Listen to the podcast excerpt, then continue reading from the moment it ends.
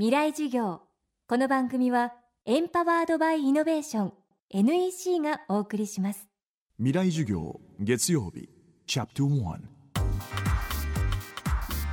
未来授業。今週の講師は文芸評論家東正夫さん。怪談専門誌 U の編集長で幻想文学ホラーの批評活動怪談研究の第一人者として知られています。東さんは2010年宮城県仙台市の出版社とともに民族学者柳田国夫の遠野物語刊行100年を記念した道のく怪談プロジェクトという怪談文学のコンテストをスタート。東日本大震災以降も慰霊と鎮魂をテーマにコンテストを続けています。未来事業1時間目。テーマは現代の遠野物語を作る。あのご存知のように柳田国夫という人は日本の民族学のね、まあ、あの創始者と言ってもいい偉大な学者さんであるわけですけれども昔のそれこそ不土器に始まるいろんなそのあの江戸時代にまでに至る、えー、怪談祈談地方のいろんな伝承伝説そうしたものを本当にこうね丹念に読み漁っていた。でなんで柳田がそういうことをしたかというとそれはつまりそうした不思議な話怖い話を通じて日本とか日本人というもののねかつての姿というものが探求できるのではないかというその手がかりになるのではないかということでつまり怪談を研究していたわけですよ。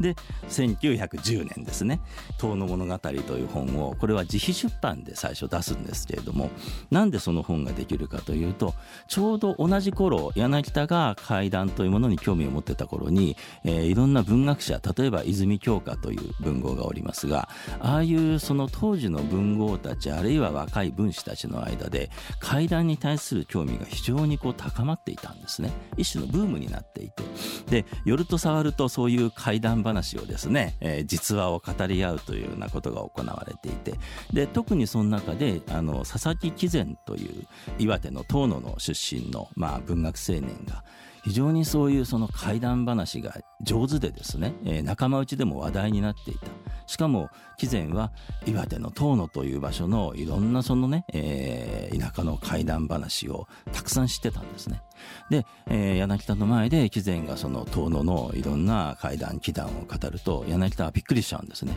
ちょっとその神経がおかしくなるぐらいな衝撃を受けたというふうに後に回想していってるんですけれどもつまり彼が、えー、昔のねいろんな本古文書から近世の随筆までいろんなものを読んで探求していた怪談実話というものが今目の前にいる男によってね生々しく語られている、えー、現在の事実として語られてる。ってこれはものすごい多分柳田にとっても衝撃だったと思うんですよ。まさに書物の中からその人が飛び出してきて語ってるような。それで彼は一生懸命その貴前の話を手帳に出力をしてでそれを自分自身の言葉で後にまとめたと。でそれがその遠野物語なんですね。ですからあの話はあの岩手県遠野地方のいろいろなまあその民間に伝わる伝承集ですけれどもその大体78割はいわゆるお化け話なんですね。幽霊や妖怪にまつわる話であると。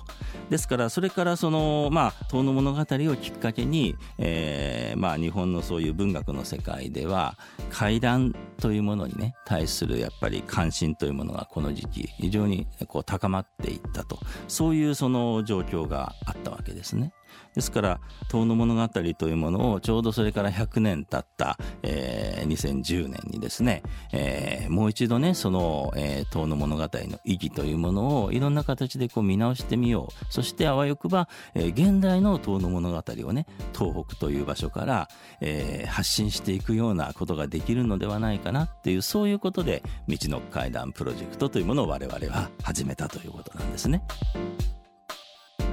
この番組はポッドキャストでも配信中です。バックナンバーもまとめて聞くことができます。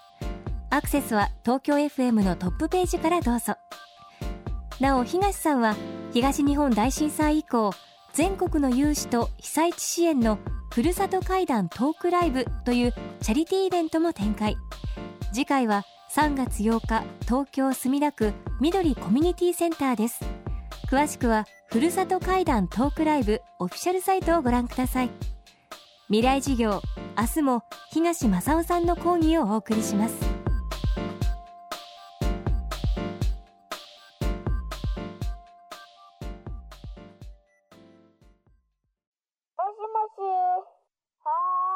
一本の糸でつながる糸電話。覚えていますか？今世界の情報をつなぐ糸は光海底ケーブル。NEC は地球5周分20万キロの実績で世界とあなたをつないでいます。NEC 未来事業。この番組はエンパワードバイイノベーション。NEC がお送りしました。